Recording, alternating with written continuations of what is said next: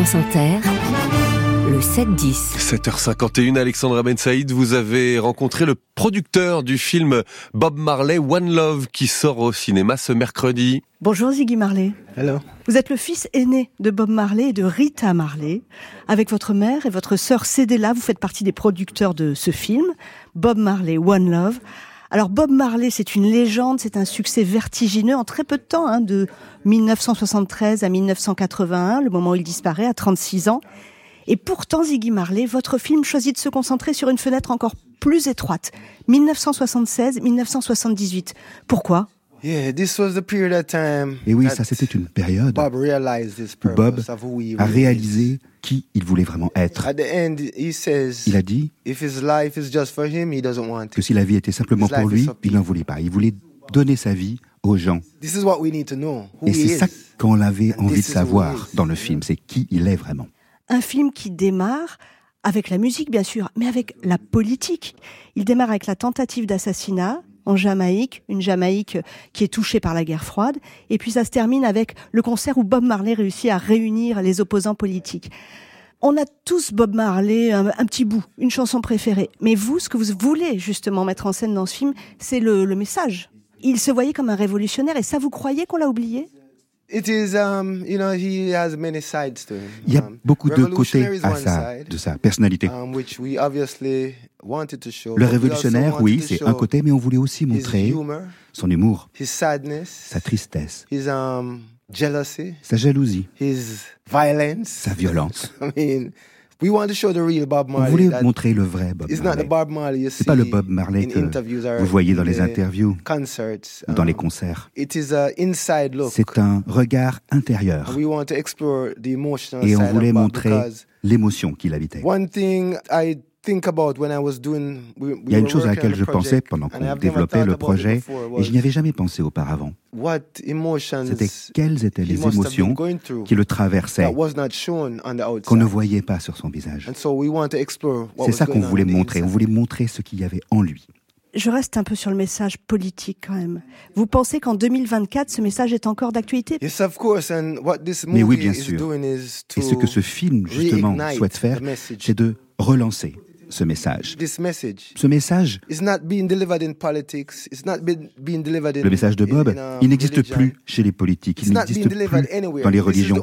On ne l'entend plus. this message Et is ce film, c'est l'endroit, c'est le lieu pour parler stage. de ça au monde. Et Ziggy Marley, vous avez dit, on creuse ce message dans le film, et puis il y a une dimension très intime sur l'homme Bob Marley, vous l'avez dit, hein, il aime rigoler, mais il peut être jaloux, il peut être violent. Et puis il y a ce que vous montrez peut-être pour la première fois, l'absence de son père blanc qui lui a pesé, le métissage dont il a sans doute souffert. Vous aviez envie de dévoiler un pan méconnu de sa construction psychologique. Yeah, I mean, the fact that um, his father Oui, le fait que son père disowned him, didn't see him as his son. l'a refusé et I mean, n'a pas voulu de ce fils. how does that affect a human being? Un être humain, combien like ça that? peut l'affecter? À quel point D'être rejeté comme ça? Even to be rejected by D'être rejeté that side of the family par ce côté-là de la famille aussi. must have had some emotional effect on him. Ça a dû forcément avoir un, impact sur son psychisme, sur sa personnalité. about. That's some of the stuff we Et c'est pas quelque chose dont on a beaucoup uh, parlé. Et c'est ça justement dont on voulait justement développer, montrer ce qu'il avait affecté, ce qu'il avait touché Not as a legend, but as a human being. en tant qu'humain, tout simplement, pas en tant que légende. De ne pas avoir de père, not accepted by your own de ne pas être accepté même par son propre père. very um, consequential C'est quelque chose qui a des conséquences um, thing to a person. Yeah. pour qui que ce soit. Même chose pour la couleur de peau? Same thing. Yeah, he went through. Même chose. He went through a lot. I mean, Il a traversé it beaucoup was- de choses. hein. It was a lot. That Beaucoup people- d'épreuves. People not, everybody see Bob Marley. and Tout le monde tough s'imagine and Bob Marley dur, Like he's on, you know, but un caillou. he had a heart. Mais he il had avait du cœur, il he avait had des emotions, sentiments, il avait des émotions. He had insecurities. Des insécurités aussi. And I think it gives people Et ça donne aux gens a closer connection to him. Un lien plus fort encore We avec can lui. relate to that. On peut vraiment He's comprendre not, ça, he's je not, crois. C'est pas he's un like dieu, us, you know? il est comme nous. Vous le sortez de la légende, hein vous respectez la légende, mais vous le sortez. Vous parlez aussi beaucoup dans ce film Rita Marley. Votre mère, alors on sait que Bob Marley, il a eu beaucoup de femmes, il a eu beaucoup d'enfants avec beaucoup de femmes. C'était sans doute pas un mari comme les autres et peut-être pas un père comme les autres. Mais là, Ziggy Marley, on a l'impression que vous voulez rétablir l'histoire, une fois pour toutes. Yeah. Et dire que Rita, c'était sa colonne vertébrale. Yes, was his backbone true. Ah oui, ah oui, oui, sa colonne vertébrale. ouais. but the Bob Marley we know could not be possible Le Bob Rita. Marley qu'on connaît, possible. il n'aurait pas pu exister sans Rita. She's a strong woman, C'est une femme forte, committed. Engagée. She got shot in her Et head puis elle avait pris une balle dans la tête. after she's with him on stage. Et après, elle était avec lui It's sur not scène. C'est pas normal. It's not something that C'est pas quelque chose que les gens normaux d'habitude font. That love Cet amour is so powerful and strong est that tellement fort. it does not follow the normal rules. Il ne suit pas les règles habituelles des relations entre les gens. C'est un autre love. genre d'amour, un amour sans condition. the real love. C'est le vrai amour. Vous voyez? Vous vouliez faire cela pour Rita Yeah, I mean, we have to tell it, we want to tell the truth. Oui, on voulait dire la vérité. On voulait raconter la vérité. Beaucoup de They gens me disent des choses sur lui. Ils me parlent beaucoup de mon père. half the story. Mais il leur manque la moitié de the story has l'histoire. never been told. L'histoire, elle a jamais été racontée vraiment. um, a strong element Ils ne voient pas que in elle, elle est un élément très fort dans son succès. Et quel genre de père c'était Bob Marley? As a father, he was um, En disciplined. tant que père, il était Um, discipliné. lead by example. Il euh, montrait l'exemple. Il adorait s'amuser, le sport, le foot, la boxe. And he likes to have his sons around. Et il aimait avoir ses fils autour de lui. Dans toutes les situations, il nous invitait toujours. On était avec lui. think- Il s'en foutait. I think he wanted us to learn Il voulait qu'on apprenne. by experience, not by talking. Par l'expérience, pas experience. par la parole, mais par des vrais exemples. Ziggy Marley, vous étiez tous les jours sur le plateau.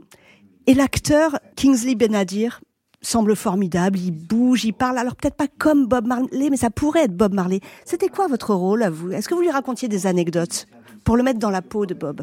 Yeah, I mean, Ah oui, I was there and never Gary. j'étais présent. Who passed away recently. Et avec euh, Garrick aussi, qui, was a good friend of Bob. qui est décédé depuis. Mais c'était un bon ami de. Bob. So we both Et tous les deux, told Kingsley a little tidbits on lui racontait à This is how Kingsley Bob would do des that, petites Bob would do histoires. On disait, ah, Bob, il aurait fait ci, One il aurait fait ça. funniest things I told him was Un there was a truc drôle scene que je lui ai raconté, c'est qu'il y avait une scène walking up a stairs. où il devait monter l'escalier. said, Kingsley, oh, je lui dis, takes Kingsley, two steps at a time, not one step. Bob, il montait So deux marches à la fois. Des petits trucs comme ça, vous voyez Un homme pressé, Bob Marley. Yeah, I mean, uh, yeah, Ah yeah, oui, yeah. ouais, he didn't ouais, have, ouais, he, on peut dire ça. At some point in time, he realized that À un probably moment, on se rend compte que he didn't have a lot of time. He didn't have no qu'il avait time plus to beaucoup de temps. Il s'est rendu compte qu'il n'avait pas de temps à perdre. Yeah. Parce que vous êtes musicien vous aussi, et parce qu'on n'a pas encore parlé vraiment de reggae. La chanson que vous aimez reprendre de Bob Marley, vous, en tant que musicien. From Bob, um, De Bob, which one I really like? laquelle? C'est dur, c'est dur cette question. question. The most C'est la difficult question la plus difficile.